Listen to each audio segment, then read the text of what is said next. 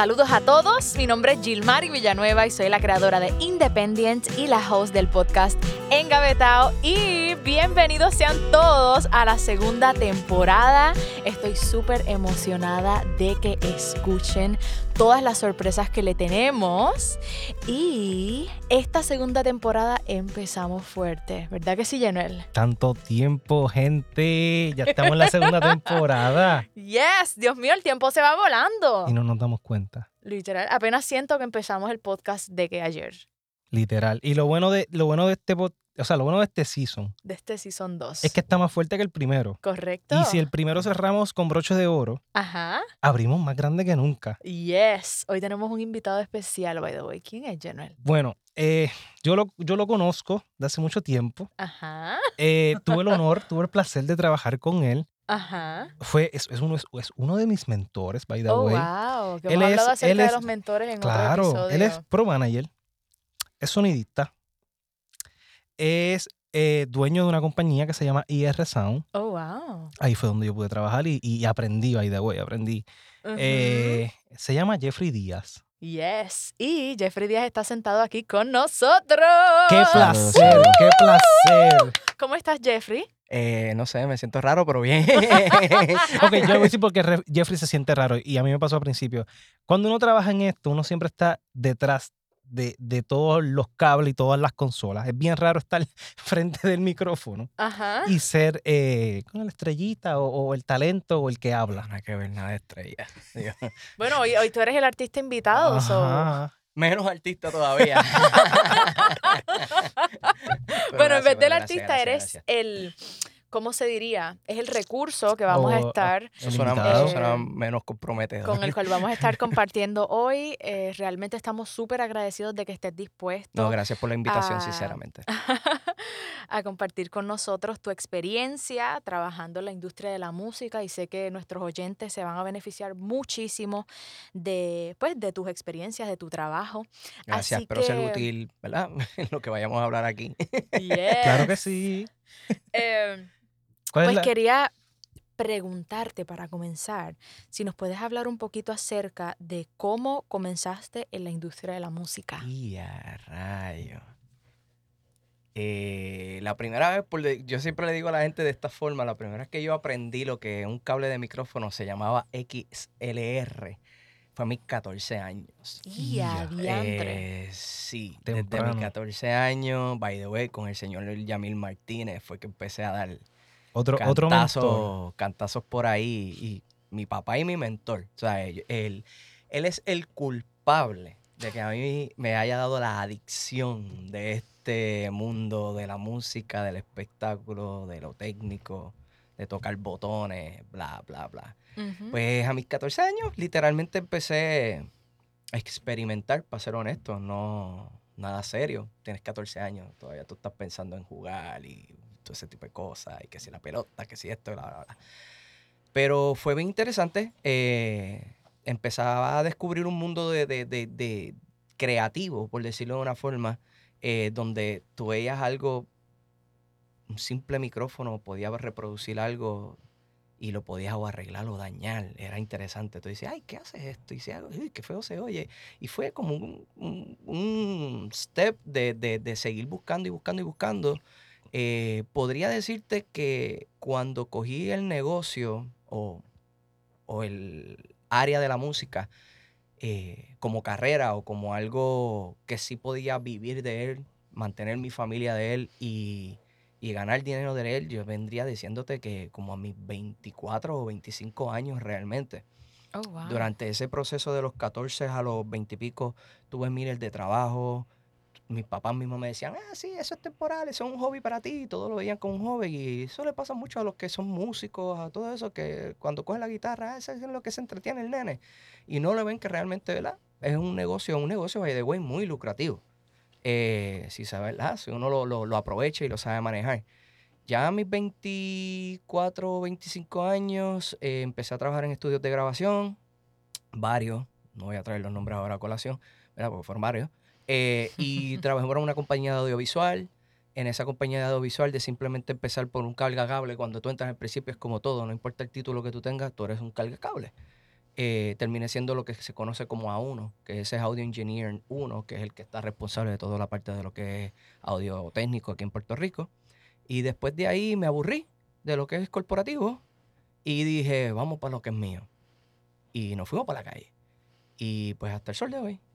Y no sé hasta cuándo, porque me gusta esta cosa. Nice. Oye, qué interesante que le decían que era un hobby. Correcto. Sí. Así mismo es. Incluso yo creo que a mí me pasó lo mismo. Mis papás al principio, cuando yo comencé súper pequeñita, como a los cinco años, no, eso es un hobby, eso se le va a pasar a la nena. Y a veces mis abuelos repetían lo mismo una y otra vez y era como que, pero no se dan cuenta que ya desde los cinco ya tiene 15 y sigue en la música, lo más probable va a estudiar eso. Cuando me tocó estudiarlo en la universidad, ellos eran como que, ay, pero tan inteligente la nena en vez de ser pero abogada, ¿por qué, en pero vez de ¿por qué ser no tú, tú estudias doctora". otras cositas y sigues cogiendo clasecitas por el lado? Mira, eh, el problema de esa parte es la desinformación realmente que tiene la gente regular. Y digo, ¿verdad? No menospreciándolo. Cuando digo regular es que no tienen ningún concepto de lo que conlleva toda esta parte y lo costoso que es, by the way. Eh, o sea, y piensan sinceramente que esto es algo, ay, mira, así como el nene del sueño de que quiso ser un luchador de lucha libre, literal. Estoy hablando, o sea, estoy- no estoy vacilando. O lo que le pasa a muchos profesionales que corren hoy en día patinetas y se ganan miles de dólares, o los bikers que se ganan miles de dólares, cuando la gente los veía, ¿sabes? Venimos de una cultura, especialmente Puerto Rico. Me podría apostar que Latinoamérica, by the way, eh, vivimos una cultura que la gente te decía, si tú quieres ganar dinero, tienes que ser doctor, abogado, ingeniero.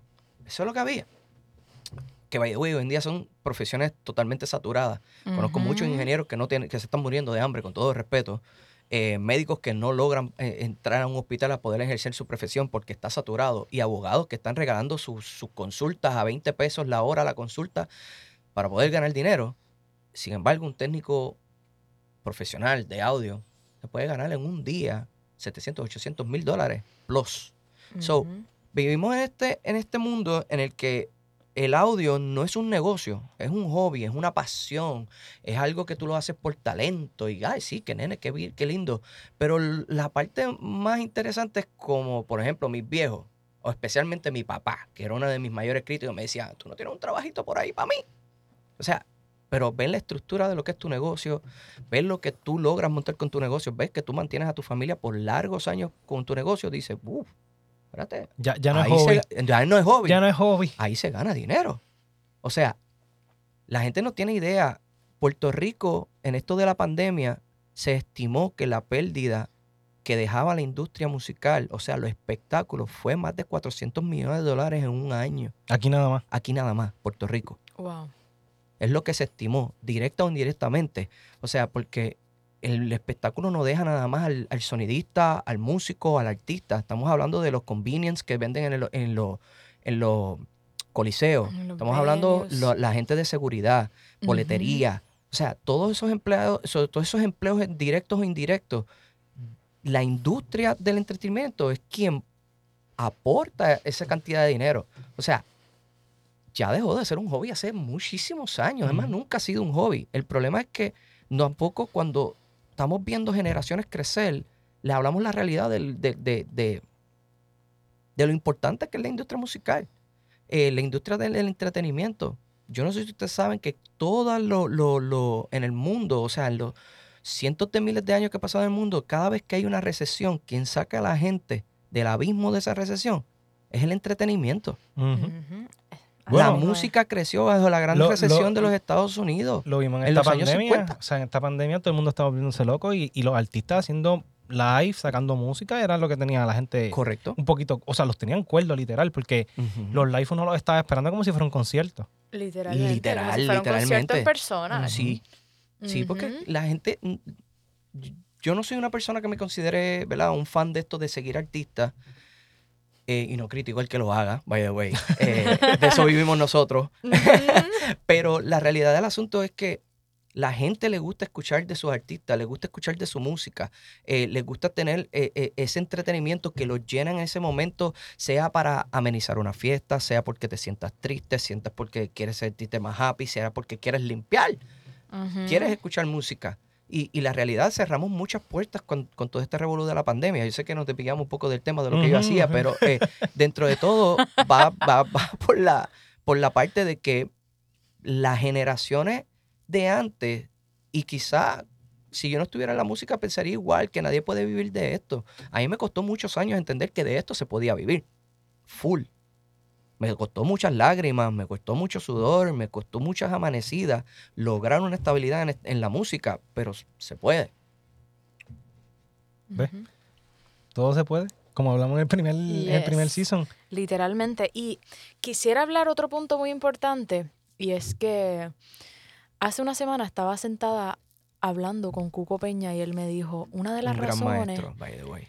increíble, y él me dice, una de las razones por las cuales yo he podido persistir y, y aún con la edad que tengo, yo tengo 70 años y sigo en la industria de la música, es porque yo hago múltiples cosas. Correcto. Yo arreglo, yo hago esto, yo hago lo otro. Y yo sé que tú también haces múltiples cosas. Como dijo Jenuel, tú eres project manager eh, para Tommy Torres y dentro de eso haces muchísimas cosas que si nos puedes hablar un poquito más acerca de esa experiencia trabajando con Tommy y otros artistas que también has trabajado. Eh. Eh, el boss. eh, yo llevo trabajando con Tommy desde el 2011, si más no me equivoco. Historia Oh, larga wow. cuando, sí, historia larga con- corta cuando empecé a trabajar con Tommy Torres, realmente yo cojo, o yo acababa de terminar eh, de, eh, trabajos con Cani, en aquel entonces yo trabajaba con Cani García, duré como algunos seis o siete años con Cani. Cuando, me acuerdo que eso fue, si me acuerdo exactamente la fecha. Si más no recuerdo, yo terminé de trabajar con Cani como en un noviembre y en febrero me llaman para, un to- para, para hacer un Tommy. Y si tenía la disponibilidad de, de- de trabajar con Tommy. By the way, en Cani también yo era monitorista. Eh, los que no saben lo que es monitorista es la persona que literalmente le hace sonido a los, a, a los músicos, a los artistas, y ellos lo que escuchan en el oído. Y ellos ponen su confianza y ponen sus oídos a mi disposición para yo pues, da, poderle hacerle sonido. Brutal. Eh, como en febrero, si más no me equivoco, creo que fue febrero, entró a trabajar con Tommy, pero entra a trabajar de, de- por- a, a través de una compañía que me dice, mira, necesitamos técnicos, sé que habías terminado operaciones con Cani, que sé ni qué, te interesa, y yo le digo, vamos para encima. Entonces yo no tengo ningún, ningún tipo de injerencia, o sea, la compañía en ese entonces era quien tenía, el- por decirlo así, el, el- el artista. Ok. Ya iba a decir la palabra que no quieren que digan aquí, y hubo un, un podcast sobre... sobre Sobre la jerga, sobre la jerga. este, y eventualmente empiezan a suceder cosas que ahorita estaba hablando con Jenuel fuera, ¿verdad? De, de- de los micrófonos, que en este negocio uno hasta cierto punto tiene que, ser- tienes que hacerte notar relevante, o sea, tienes que se- pautar una forma de que seas relevante dentro de un, de, de- de- de- de un equipo de trabajo. Eh, nosotros estamos aquí para servir, eso es nuestro trabajo. Nosotros somos unos servidores de la persona que nos contrata. Ese es el primer foco que siempre uno tiene que tener. Eh, el día que dejamos de servir, somos, no somos funcionales dentro ¿verdad? de esa estructura de trabajo. Y así fue que prácticamente en Tommy yo empecé a adquirir unos, unos ciertos tipos de... ah, ¿Cómo se lee la palabra? Este, responsabilidades. Eh, Hasta que un día llegó una llamada, señor Tommy Torres, Jeffrey, ¿cómo estás? Sí. Eh, ¿Quieres ser mi project manager? Mi production, by the way, es la palabra correcta. Eh, Ujú. Mi production manager. eh, y le digo, wow, vos, hacerte monitores de por sí es un reto. Vamos a intentarlo. Estos meses estábamos en medio de una gira, by the way. Y de repente había un montón de patas cojas en esa gira. eh, hubo un- unos pequeños tropiezos al principio de la gira. Y que si ni qué, no era, moni- no era eh, production manager en ese momento dado. Y de repente hubo una reunión de staff completo. Ok, déjame poner una pausa para explicar qué hace, qué hace el production manager. en- Ok, la pregunta sería que no hace el production manager. No, ¿Qué, qué no hace ese, ese, Mira, caballero? no, fuera, fuera, de la, eh, fuera de vacilón. El production manager es la persona que está a cargo de todo el aspecto técnico y el, y el desarrollo de un show. O sea, el production manager es ese engranaje dentro de todas las piezas, tanto de la producción local. Cuando digo local es, vamos a un país, hay una producción local que es quien contrata eh, la producción la- y está la producción de Tommy. Ese enlace lo creo yo Ok. ese enlace de saber que los equipos estén correctos, eh, todas las partes, tanto audio, luces, video, este, todas las, Las exigencias, exigencias de backline, todas las Oh, exigencias wow. técnicas, exigencia de camerino, eh, que, si, eh, ah, eh, que si el músico aquel es alérgico al azúcar negra, pues no puede haber azúcar negra. Eh, Y adiache, Sí, adiantre. o eh, sea, todo, todo, todo, hasta, hasta vestuario. So, por ejemplo, si Tommy tiene un show en México, tú con tiempo tienes que asegurarte de que Un show aproximadamente, sí, obviamente, cuando son giras, se contrata un- una casa productora, que esa casa productora es quien maneja el calendario de gira y ya de por sí se hace un pre un pre-work, eh, un pre-trabajo, no, no sé si se puede aquí el Span English, Sí, está sí. Sí, se permitido. Qué Eh, bonito. eh, se hace un pre-work de todo lo que son las necesidades y se contacta a todos los productores locales. Y, eh, todos los países que uno va, va- uno va a visitar con el artista, por ley en los países tiene que haber un productor local. Oh, wow. Como se refrenda, no sé si saben lo que es eh, refrenda, refren- um, cuando se refrenda estamos hablando de cuando se rompen taquillas, estamos hablando de que hay un dinero envuelto, tiene que haber una persona que legalmente pueda representar eso dentro del estado en el país en el que estamos. Ok. So, por ende, siempre tiene que haber una producción local en los eventos que vamos. So, esa compañía matriz, que es la que organiza la gira, o por decirlo de una forma, es la, la casa productora que se, se contacta para hacer los contactos en todos los países y los productores que estén dese- eh, que quieren comprar las fechas eh, cumplan con estas exigencias, pero quien maneja esa cadena dentro de las exigencias del artista es el production manager. So, fuera de eso, hay un rol que se llama eh, Road Manager. El Road Manager, más que nada, lo que se encarga son de los viáticos, hoteles, transporte, eh, todo ese tipo de cosas, logística de cuándo te recogen, cuándo te dejan, cuándo te sale, cuándo no sale. Todo eso, pasaportes, bla, bla, bla, bla, bla, bla. Todo eso se encarga en un Road Manager. En este campamento no tenemos Road Manager, so yo también hago lo de Road Manager. Ok. Eh, eh, sí, no hemos terminado. No, pues, este, Hago también lo de Home Manager. So, son varias, son varias facetas que ya como estamos corriendo y estamos en grano, se hace mucho más fácil. Al principio no lo voy a mentir, tú sabes, tenía ganas de jalarme los pelos. ¿sabes? Más, válgame. ¿sabes? Tan pronto entraba en el ensayo, yo dejaba de ser production manager. Yo me convertía en el monitorista de Tommy. Y mi Oh, atención wow. completa era para los músicos, para los artistas. En el show se podía estar cayendo el, el, eh, el escenario no sé por dónde. Y yo estaba como production manager, eh, digo, como, Como monitorista monitorista. en ese momento. Wow. So, quitarte los sombreros eh, cada vez que estás en una faceta no, es- no está fácil, pero tampoco es difícil. Ujú. Mi clave, si lo podemos llamar de alguna forma de éxito, es el equipo de trabajo que yo tengo. O sea, e- ellos, yo no tengo que decirles qué ellos tienen que hacer. O sea, son unos veteranos en la industria, son unos profesionales en la industria que corre solo. o sea, Y, y la gama de músicos con los que yo trabajo, ellos saben lo que tienen que hacer. So, en ese sentido, sí se hace un poquito más, más, más fácil. Pero sí, prácticamente eso es lo que hace un way, a, mí, a mí se me olvidó también, yo pasé por, o sea, lo comenté, pero no entré en detalle. Ahora que, que, que Jeffrey mencionó lo del el equipo de trabajo, Jeffrey es dueño de la compañía IR Sound y dentro hay obviamente un equipo de trabajo, hay ciertos técnicos y él delega, te lo, se lo digo porque obviamente trabajé con él, y él nos delega pues ciertas, ciertas responsabilidades y, él- es lo mismo, o sea, yo me acuerdo que Jeffrey llegaba, nos mandaba para el evento o para el venue o para el hotel y él llegaba y daba un ojito, nos miraba, ¿está todo bien? Sí, y se iba para otro guiso totalmente ajeno. Correcto, eso era lo que también quería mencionar. So, Jeffrey, además de production manager, Tiene monitorista, eh, y además de production manager, monitorista, road manager, trabajando para diversos artistas como Tomito Ricani García, también tiene su propia compañía donde trabajan eventos en Eso vivo. ¿verdad? Sí. ¿Nos puedes hablar un poquito acerca de eso también? Eh, wow, ¿desde qué parte? ¿Desde qué?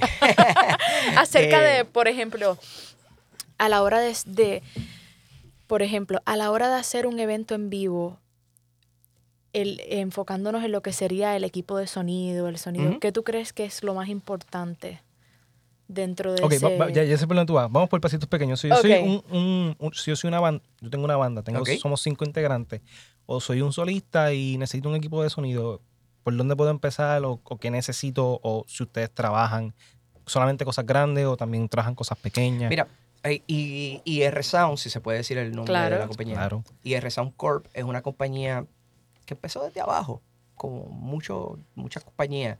O sea, eh, puedo darme el orgullo de decir que prácticamente nos hemos convertido en la compañía número dos en Puerto Rico. Eh, Wow.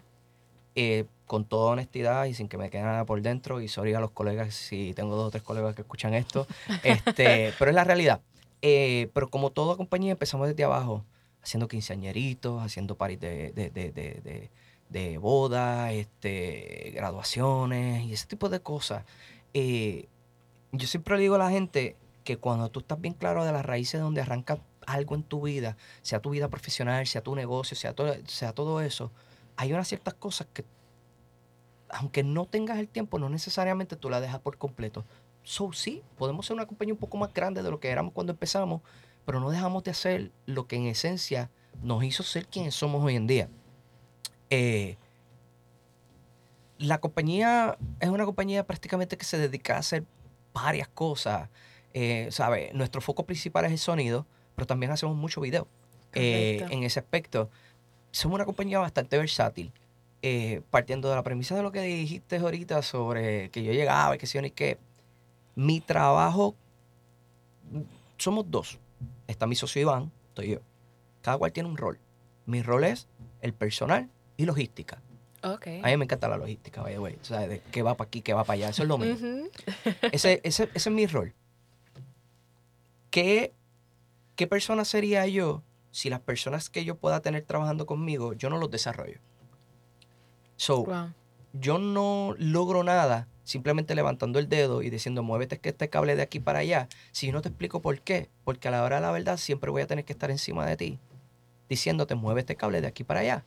So, mi foco principal siempre va a ser el desarrollo de toda persona que trabaje para nosotros o trabaje con nosotros. Eh, para mí es importante ese desarrollo.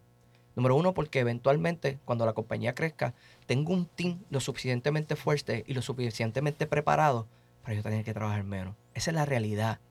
No voy a tapar el cielo con, el cielo con la mano. Como yo le decía a ellos, si tú ganas 3 mil, imagínate cuánto yo gano. O sea, yo eso nunca les he mentido a ellos. Eso Esto es un negocio. Yo siempre te voy a tratar bien. Eso no tenga discusión. Pero esto es un, sigue siendo un negocio. So, prácticamente somos una familia allí, ¿sabes? Somos panas. eh, todos los muchachos que trabajan para nosotros son prácticamente panas. Ellos van a mi casa, va- salimos, esto, lo otro.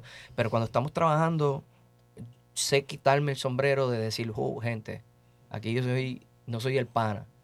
Yo nunca los voy a tratar mal. Yo, o sea, yo fui empleado, trabajé para compañías buenas y malas, eh, y sé lo que es romperte el lomo y te traten como mierda, perdonen la expresión, o simplemente te traten muy bien y haya gente que, te, que, que, que apuesten a ti y quieran desarrollarte. Ese es mi, ese es mi gol. O sea, yo, una de las dos satisfacciones más grandes que yo tengo en la compañía es que yo sé que le estoy llevando comida a la mesa de, de- de una que otra familia, una, sinceramente. Y el segundo es saber que si, si ellos están haciéndolo bien, están aprendiendo y se están desarrollando y eventualmente pueden ganar más, les puedo delegar más. Ese es mi, ese es mi gol, ese es mi trabajo. El dinero va a entrar con ellos o sin ellos, esa es la verdad. Porque yo no voy a dejar que el negocio mío se caiga. El negocio depende de dos personas, no de ellos. Ellos complementan el negocio para ellos poder seguir haciendo eventos. So, eso es el- prácticamente y a razón. Súper. Entonces, tengo una pregunta. Y es, ¿has tenido una experiencia negativa o caótica? Oh, no, no, mejor. ¿Cuál fue tu peor experiencia en un show? En un... Ya sea en un show Wow. de Tommy, de Cani eh, o eh, un un, evento show de pequeño. IR. Son ¿Cuál ha sido lo peor? Pero que tú digas, yo nunca me voy a olvidar de esto porque Espérate, fue horrible. yo tengo- yo tengo uno, yo tengo uno, yo tengo uno. Estábamos haciendo una boda. Me acuerdo, antes de la boda me habían mandado a hacer un, un sonido en una iglesia, creo que era un coro. Ok. So, ya yo vengo desde las 7 de la mañana Recuerda, ya no era un detalle, yo borro los eventos, pero dale. Sí, pero te voy, a, te voy a ir por ahí, te voy a ir por ahí porque te vas a reír. Porque a todas estas, a las 7 de la mañana yo estaba ahí, salgo a las 11, entró la boda.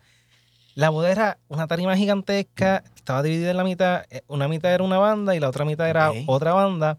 Nosotros estábamos encargados de todo, sonidos, luces, bla- menos, eh, menos eh, la pista. Ah, Y La pista como que la pista de de baile, baile. La pista de baile. Entonces, la pista de baile Ajá. tenía bombilla y brillaba y toda la cosa. Y yo no sé por qué lo habían conectado mal. Todo lo conectaron en un breaker. No, todo lo Oh. conectaron en mi panel de distribución de corriente ¿Qué? sin permiso. Exacto. Y de momento estamos, estamos, estamos corriendo una de las presentaciones. Esto va mal. Y se fue la mitad de, de la tarima con la mitad del sonido. con el con la- sonido. Con la mitad de la pista. Y nosotros quedamos. Se tumbó. Se tumbó, se En fue en blackout, en blackout. Y los músicos ahí cantando y todo el mundo bailando y con una oscuridad. Y nos estaban buscando y nosotros, ¿qué está pasando? No, pero se resolvió, sin mentirte, se resolvió en menos de un minuto. Se resolvió, Wow. se resolvió Pero rápido estuvo la mitad del guis de- del evento del evento. Exacto. sin la pista prendida. Y, pero Wow. cuando, Pero cuando préndeme eso la se pista, apagó, la pista no es mía, yo no voy a aprender nada. Cuando eso se apagó, ese minuto, lo resolvimos rápido, ¿verdad? Porque obviamente, como Jeffrey dijo, el desarrollo, o sea, no, cuando tú trabajas en, en- en una buena compañía y tienes buenos eh, líderes, Ay. Tienden- tienden- tienden a, a- a- decirte, mira, este, te preparan para cualquier, para cualquier problema. Y yo me acuerdo que ese minuto, que lo resolvimos como en 3 o 4 minutos, pero el primer minuto fue como una hora. De, para mí me explotaron como mil dudas. Yo, aquí esto se chavó y no, nos van a matar aquí a en la calle mundo. hay un refrán que dice que cualquiera puede ser mezclador. Que donde se separa los niños de los hombres en el aspecto de técnico es quien es que esté mejor preparado para resolver problemas. Y yo creo que eso también pasa en mi perspectiva como artista. A mí me han pasado un par de cosas. Se me han roto zapatos, se me ha caído el bustier Oh, con todo en pleno no, show. show, show- de show músico como Y eso sí que yo digo que como que reaccionar es muy Ujú. importante. Pero Oh, no, sí, volviendo, definitivo. volviendo a la pregunta principal, ¿cuál fue el top, así, el top Mira, yo tengo rato? varios que, que, o sea, que se pelean en los top. Yo creo que uno de los que hizo, ya lo dije, sorry, uno de No los importa, no eventos, importa. eventos, eh, señor director, lo edita si quiere, no usted. Este, eh, uno de los eventos más caóticos que estuvimos fue un festival de salsa en Colombia, en Bogotá. Mano, la temperatura tenía que estar fácilmente como en los treinta y pico de grados. Hacía un frío mío. espeluznante, un viento que parecía navaja. La cuestión es que eso fue con Luis Enrique, by the way.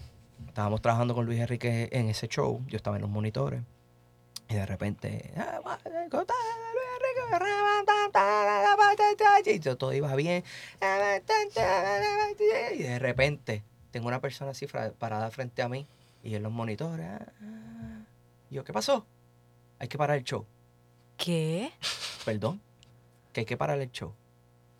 Y yo le digo, "Pues, no lo decido yo. Mira, por ahí va la. La. la ah, se me, fue el nombre. eh, la asistente del artista. Eh, habla con ella. Y de repente se me para, the way, ella se llama Mayumi. Saludos, Mayumi. se me para de frente y me dice que hay que parar el show. Pero explícame por qué Ajá. coño hay que parar el show. Porque el- ellos me lo estaban diciendo a mí porque quien tiene comunicación con el director musical y con el artista, porque ellos estaban tocando, ahí no ha pasado nada. Ellos estaban rapando, tan, tan, Ajá, no se habían dado y cuenta los de nada. timbales y los, y los trompetes y todo el mundo sonando y la gente allá en el público. y, ve, ve, ve, pero explícame. Es que para afuera no se está escuchando nada. Y ¿Qué? la puñeta. La mierda es. Perdón, dije una no mala importa, palabra. no importa. La, la mierda, Lo la mierda amerita, lo es que, amerita. Sí, eh, definitivamente. eh, y yo, yo digo, eh, señor Luis, señor Luis Enrique, dímelo, dímelo. Hay que parar el show. ¿Cómo que hay que parar el show? Lo voy a dejar la mejor parte para el final, porque, para que se rían. Porque hay que parar el show. Eh, Néstor tiene problemas en la consola del frente de sala. eh, hay que parar el show. Ay, Dios ¡Ea, mío. puñeta! Así, ese era el hombre hablando. Con el micrófono, con el que canta. By the way. Entonces jodió. Eh, Vilera, ¿qué hacemos? Ah, pues vamos a darle la vuelta aquí. Yo cojo la guitarra. Y, y entonces el colega mío, yo, la guitarra no, la Ah, guitarra no. ¿Por qué? Eso fue un caos.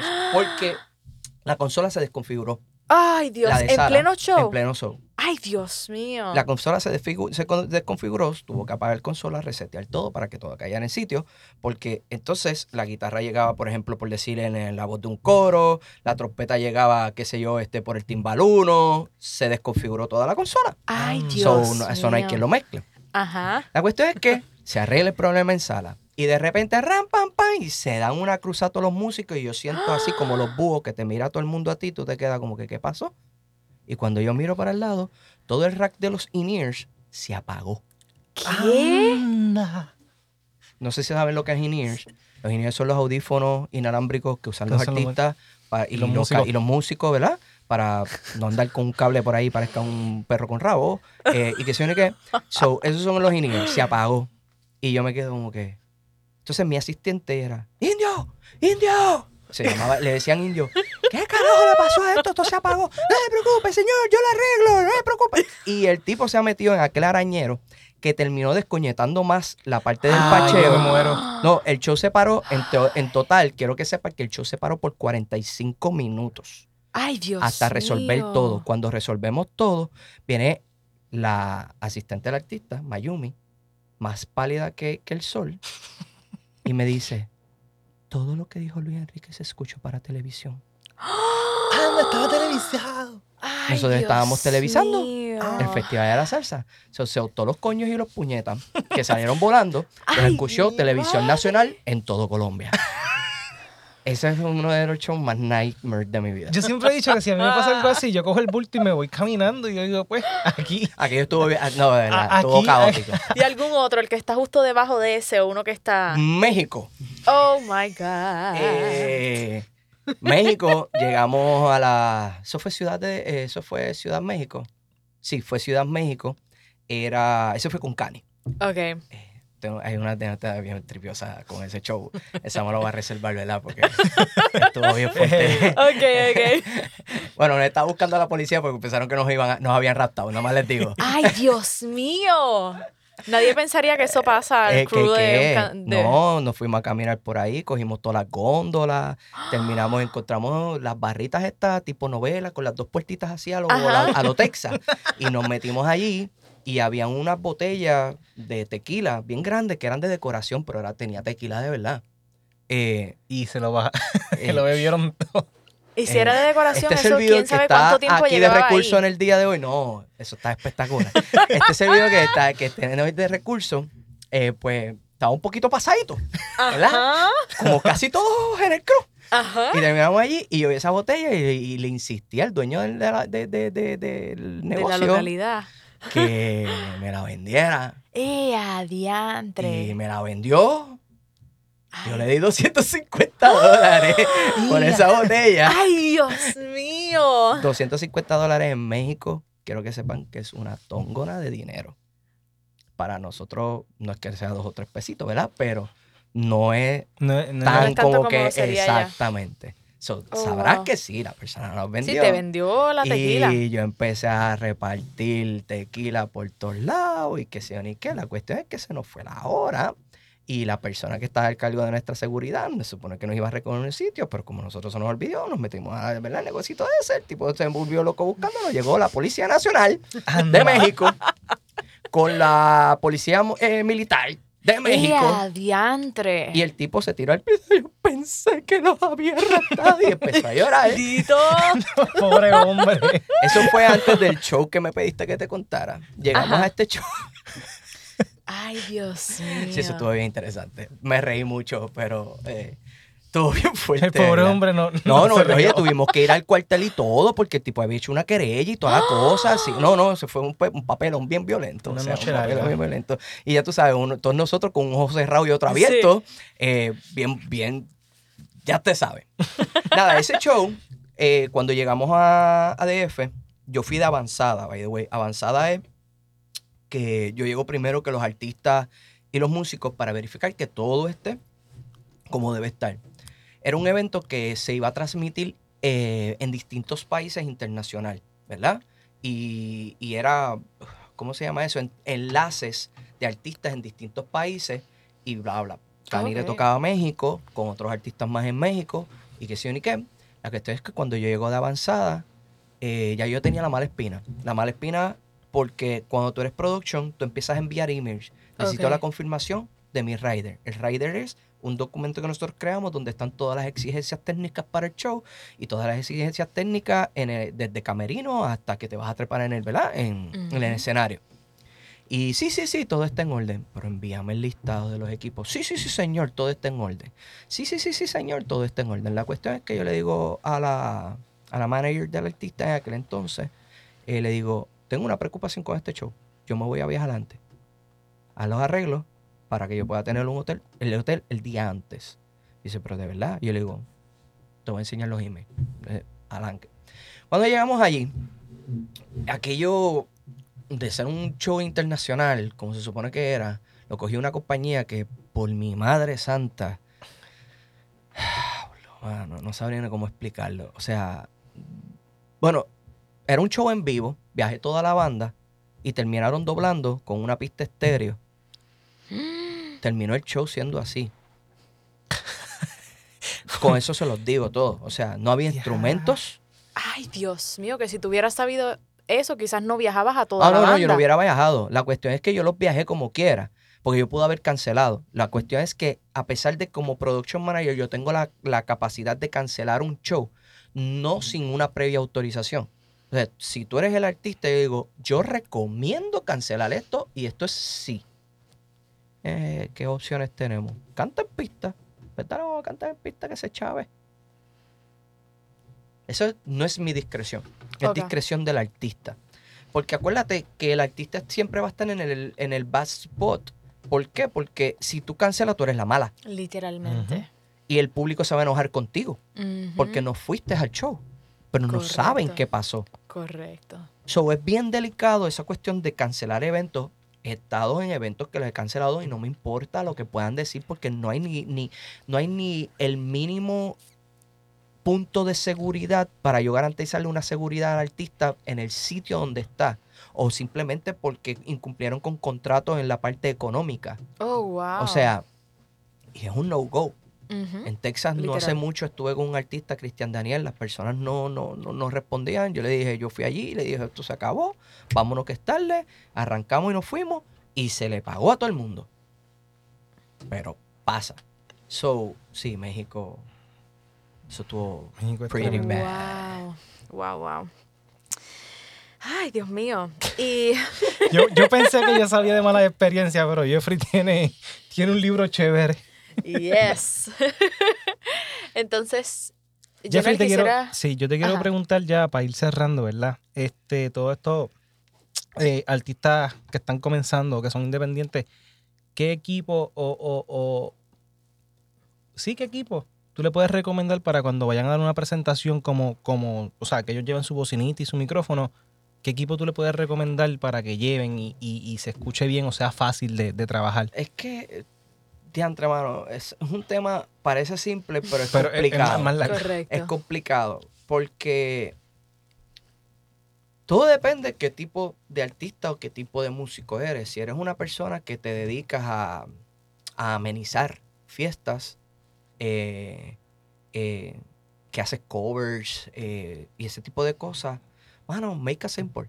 O sea, no tienes la necesidad de por qué tener que hacerte de mucho equipo para sonar mejor. Cuando tú como, como músico no lo vas a poder hacer todo, vas a poner tu consola al lado también, esto, lo otro, o sea, te convierte, ¿cómo es que le llaman eso? Este, eh, Music Man es que le llaman. one man el, show. El, one man show, un Music y Man eso de eso está que- difícil. eh, ¿sabes? Eh, zapatero a su zapato, empecemos por ahí. Si tú eres una persona que tienes una banda para hacer cover, no importa cuánto cobres, cobra un poquito más y llévate una compañía sea para que te haga el audio para ser bien honesto. O sea, si tú presumes o tú quieres mantener una calidad y te importa la calidad del show, así lo más pequeño que sea, no importa. Si te importa que tu show quede bien, confía en alguien que te pueda hacer sonar bien. So, yo decirte, ah, no, ¿qué recomiendo? Cómprate una bocinita de tal tamaño, pss, es bien relevante. Contra, tú vas a ir a una esquinita de un restaurante a tocar. Pues mira, la bocina, la mejor bocina es la que esté dento de tu presupuesto. To be honest. Porque a la hora de la verdad, tú no necesitas un mega equipo para hacer tu trabajo. Vuelvo y repito, si quieres ir más allá y estás montando una banda y estás teniendo... Aquí hay muchas bandas de cover que literalmente son prácticamente bandas profesionales de cover. O sea, y ellos van con sus sonidistas. Hagan lo mismo. Compeguen el buen ejemplo en ese aspecto. O sea, una, una persona para ayudarlo en la industria te puede estar cobrando 400, 500, 600 dólares. Quizás por un equipo sencillo, ¿verdad? Vamos, o sea, no estamos hablando que te va a montar el choli allí este, un equipo sencillo y te vas a la segura. Ese es mi mejor consejo, sinceramente. Te vas a la segura. Definitivamente es lo mejor. Y entonces, yo quisiera hacerte otra pregunta. Claro. Ahorita hablamos acerca de cuando tú comenzaste, me dijiste que fue a los 14 años. ¿Qué tú le dirías ahora, el Jeffrey de ahora, qué tú le dirías a ese Jeffrey de 14 años que apenas comenzó a adentrarse en lo que era la música? Qué bueno que lo hiciste. Yo no me arrepiento de haberlo hecho lo que Yo no tengo un trabajo. Yo tengo mi hobby que me paga. Tengo mi pasión que me paga. Para mí esto no es una carga. Trabajo significa carga. Wow. Esto no es un trabajo. Esto es mi pasión. Y siempre lo he dicho. Yo amo lo que hago. Disfruto lo que hago. Ah, que tenemos momentos malos. Sí. Hasta en el matrimonio, ¿no? o sea, Casi lo mismo. eh, eh, en la- ¿sabes? So, no, no, no, no. Qué bueno que lo hiciste. Le diría a Jeffrey hace, hace no sé cuántos años, hace 41, hace ¡guau! 20 y pico de años atrás. Y Sí. entonces, ¿qué consejos le das a estos jóvenes que nos escuchan, eh, que, que están aspirando a ser road managers, Sonidista. sonidistas, artistas? ¿Qué consejos tú le... Le voy a dar el mismo consejo que le di a Jenner una vez. Uf, ese con- ok, para, para, para, para. Ese consejo me cambió la vida. O sea, la vida, la vida, la vida. Ahora lo puedes decir. Este negocio tiene muchas ramificaciones.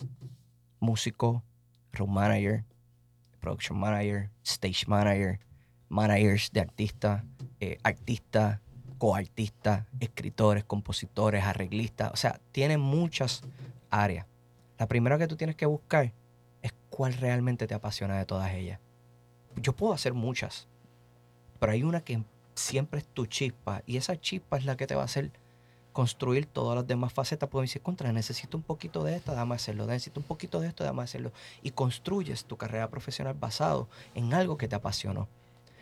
No, no den tumbos buscando qué les pueda gustar. Ustedes saben qué les gusta. El que es guitarrista, estudie su guitarra. Como músico, lamentablemente, si no eres un poco más allá, músico, lo que le llaman eh, mucho de- músico de acompañamiento, así es como se le llama, eh, lamentablemente no necesariamente vas a tener una carrera muy próspera, con todo respeto al que simplemente es músico. Mi consejo es que vayan más allá. Correcto. Ese es mi consejo. O sea, como le dije a Yanuel aquel día, si tú quieres ser algo bueno en algo, primero identifica en qué. Correcto. Porque él quería en ese momento, él me decía, no sé qué voy a hacer, no sé si ser, que si sonista en la calle, que esto, que lo otro. Te- estaba te- a, mí me gusta, a mí me gusta todo eso. Pero yo soy bien honesto. Yo soy muy vago para acordarme ahora mismo de, de, de, de- del pen- de- de- ¿sabe? de- de la clave fa. Y soy bajista. Y pregúntame si me acuerdo. Eso no, pues mira, gente, no es lo mío. No me gustaba estar en el sobrano, me gustaba estar atrás del escenario. Pues yo dije, ¿para qué voy a seguir estudiando bajo? Me encanta, by the way. No estoy diciendo que dejen de hacerlo. En Ujú. verdad ahora mismo me da artritis si toco uno porque no he tenido el tiempo para hacerlo. Es la verdad. O sea, pero no porque no me guste, por falta de tiempo, Ujú. porque pues me demanda mucho tiempo todas las cosas que puedo estar haciendo. Pero ese momento que tú logras conseguir, yo veía a Yonuel, y perdona que tú seas de ejemplo, Sí. pero es la verdad, yo no veía a Yonuel en la calle. El tipo se pintaba las uñas. Era clear, el esmalte era clear. Eh, sí, en ese monte era clear. O sea, y, no- y lo digo como, ¿sabes? Porque era algo que le Era decía él eh, dentro de un, de un vacilón, ¿sabes? Hay gente que dentro de este negocio no necesariamente le gusta la parte del trabajo duro. Aunque, porque todo se ve bien bello cuando llegamos a un escenario y decimos, wow, estas luces, wow, este audio, pero tú sabes todo lo que hay que sudar para montar todo eso. Pues yo no veía necesariamente a Yanuel y no estoy diciendo que sea un pussy, perdonen, por si acaso. Oye, no, Eh, by the way. o sea, lo estoy yo- diciendo lo- porque él estaba de destinado a otra cosa. Fue él antes de estaba entrar a desti- IR, Eso es correcto. Fue antes de Él está- yo sabía que él estaba destinado a otra cosa. Él, él no estaba para allí. Estaba para donde está. Se los digo con toda honestidad. O sea, este cabeza hueca, él lo sabe, que me dan ganas de arrancarle la cabeza. Yo siempre se lo dije a él, tú eres un líder nato. Lo que pasa es que el primero que no lo sabe, eres tú. Eso soy yo. Correcto. Yo se lo dije, tú eres un líder nato. Lo que pasa es que tú no lo sabes. Y eres demasiado muy terco para darte cuenta. Eso es verdad. O Es sea, verdad. Y la verdad del asunto, yo estoy, y él se lo digo y él lo sabe, yo estoy súper contento con lo- la evolución que le ha dado. By the way, no viene de por sí solo, porque el, el 50 de ese por ciento de cambio que ha dado Janel en su vida está en el lado de él. Y lo digo con todo respeto y toda honestidad. Pero es la verdad, fue, una, ¿sabes? fue un complemento súper chévere, o sea, es la verdad, ¿sabes? La verdad que hay uno que es más limón y otro más naranja, son, no son media naranja, pero va por ahí. Sí, está way, Mira, están está hablando, están hablando Está- de, de de, nosotros Yenuel y yo, porque no sé si de- lo de- saben, de- pero nosotros somos esposos en la vida real. Sí, Exacto. Eh, so, eh, la verdad del asunto, ese es el mejor que- consejo que le puede dar al que esté empezando. Que se vale experimentar, se vale experimentar. Sinceramente, se- que se vale tropezar, se vale tropezar.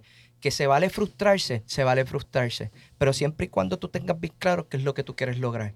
Mm. O sea, la música es un negocio sumamente bonito, es un negocio sumamente gratificante cuando logramos lo que queremos lograr en el negocio. Que es un camino demasiado muy rudo, es un camino sumamente rudo. No les voy a mentir al que esté escuchando esto, pero eso no significa que no se puede. Wow. Eso es cierto. Bueno, ¿qué, qué mejor que esa despedida. ¿Verdad? Yo salí más- yo estoy más motivado. yo estoy motivado. Le habíamos dicho que esta segunda temporada venía bien fuerte. Y realmente, Jeffrey, gracias, No, gracias Un por... gracias a placer tenerte Gracias a aquí con nosotros. La hemos pasado increíble. Y qué forma, qué forma De de, abrir. comenzar esta segunda temporada, ¿verdad que sí? Claro que sí. Yes. Bueno, gente, recuerden nuestras redes sociales. Gilas, ¿quieres decir tú? Claro, nos pueden seguir en todas las redes sociales bajo Independence PR. Eh, y gracias por acompañarnos y sintonizar. Si tienen dudas o preguntas, nos las pueden enviar y nosotros se los compartimos a Jeffrey. Ajá, si tienen preguntas para Jeffrey, para, después, claro, para los próximos En invitados. confianza.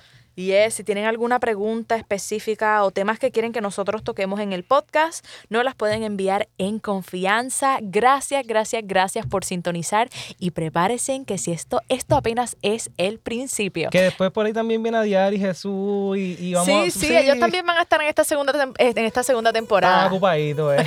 Nos vemos, gente. Así que gracias por sintonizar. Un abrazo y gracias, Jeffrey. A la orden. Yes. Woo, woo, woo, woo. Descargo de responsabilidad.